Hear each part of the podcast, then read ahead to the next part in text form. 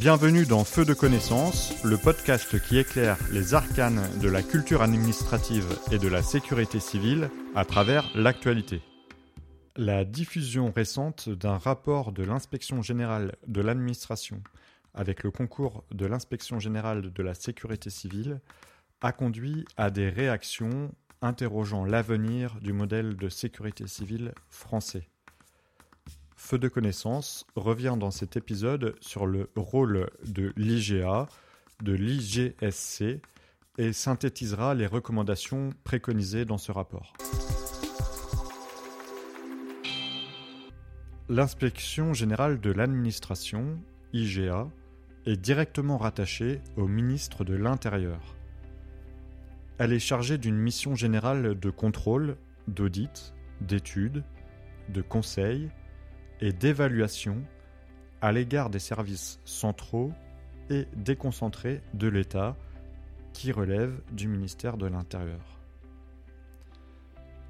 Son domaine d'intervention porte sur l'ensemble du champ de compétences du ministre de l'Intérieur, ainsi que des services et personnels qui y sont rattachés, comme par exemple la sécurité intérieure ou la sécurité civile.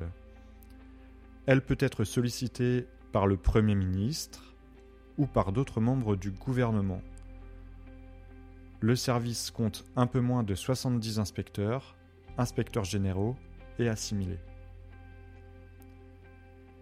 Créé en 1938, l'activité de l'inspection générale de la sécurité civile est codifiée dans le Code de la sécurité intérieure. Elle assure l'évaluation périodique et l'inspection technique des services d'incendie et de secours, des services de l'État et des unités militaires investies à titre permanent de missions de sécurité civile, ainsi que des associations agréées de sécurité civile. Elle est chargée d'une mission générale de contrôle, d'audit, d'étude, de conseil et d'évaluation des services d'incendie et de secours civils et militaires, des moyens zonaux et nationaux et des associations concourant à la sécurité civile. Elle diligente des enquêtes administratives, participe à la politique de sécurité des acteurs du secours, et contribue à l'évaluation des sapeurs-pompiers professionnels qui relèvent du cadre d'emploi de conception et de direction. L'IGSC est composé de 14 personnels permanents, 12 inspecteurs qui sont SPP militaires et personnels de l'administration, et deux assistantes de direction. Elle bénéficie de l'appui d'experts, trois conseillers santé, et 30 inspecteurs associés référents experts. À la demande du ministre chargé de la sécurité civile, elle apporte son concours à l'accomplissement des missions exercées par l'inspection générale de l'administration.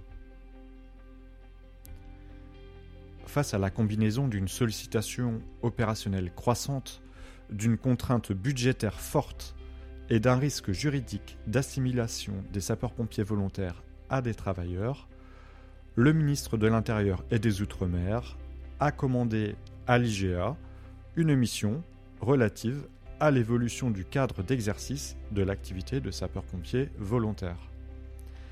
Ces travaux prolongent les travaux réalisés par la DGS-CGC en 2021 et le rapport de 2023 est fondé sur les réponses des services d'incendie de secours à un questionnaire. Le rapport indique que des pistes existent pour mettre le volontariat et notre modèle de sécurité civile à l'abri de la directive européenne sur le temps de travail. Dix recommandations sont effectuées dans ce document. Actualiser et prolonger l'étude Manalares. C'est une analyse sociologique et psychologique d'ensemble du volontariat. Cette étude était destinée à accompagner les travaux de la commission Ambition Volontariat avec pour objectif de mieux connaître les sapeurs-pompiers volontaires et la réalité de l'exercice de cette forme de volontariat. Simplifier le recrutement en renforçant les engagements différenciés par exemple ou euh, les efforts pour l'engagement des étudiants. Simplifier la formation avec un allègement des obligations en tenant compte des acquis et des missions réellement assurées. On pense ici à l'engagement différencié. Améliorer la vie quotidienne des volontaires et simplifier les procédures administratives. Le livre blanc sur le volontariat de 2023 aura pour base ces travaux puisqu'il traite globalement des problématiques de simplification en quatre temps. L'engagement et l'attractivité, le parcours durant l'engagement, la fin de l'engagement et l'environnement du sapeur-pompier. La troisième recommandation se traitera au niveau de la DGSCGC. Il s'agit de redéfinir la notion d'astreinte pour qu'elle corresponde aux critères européens. Il faudra également saisir les services d'incendie et de secours les plus vulnérables à une application de la directive européenne sur le temps de travail, afin qu'ils établissent un plan de réduction de la vulnérabilité en lien avec les préfets de département et les conseils d'administration des SDIS.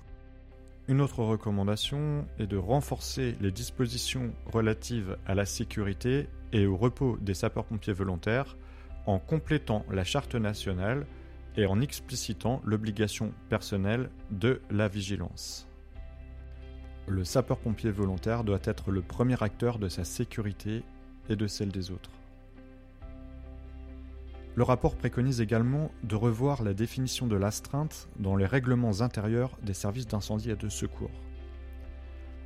L'assimilation de l'astreinte à du temps de travail entraîne l'effondrement de notre modèle de sécurité civile.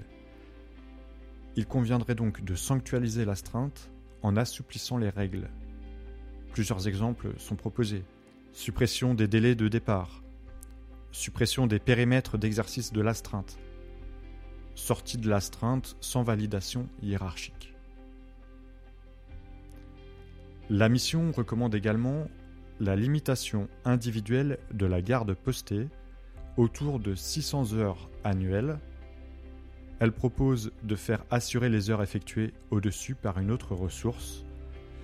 Elle préconise également la généralisation du contrat à durée déterminée pour les renforts ponctuels et saisonniers assurés par les sapeurs-pompiers volontaires. Enfin, le rapport revient sur certaines marges de manœuvre pour accompagner ces adaptations.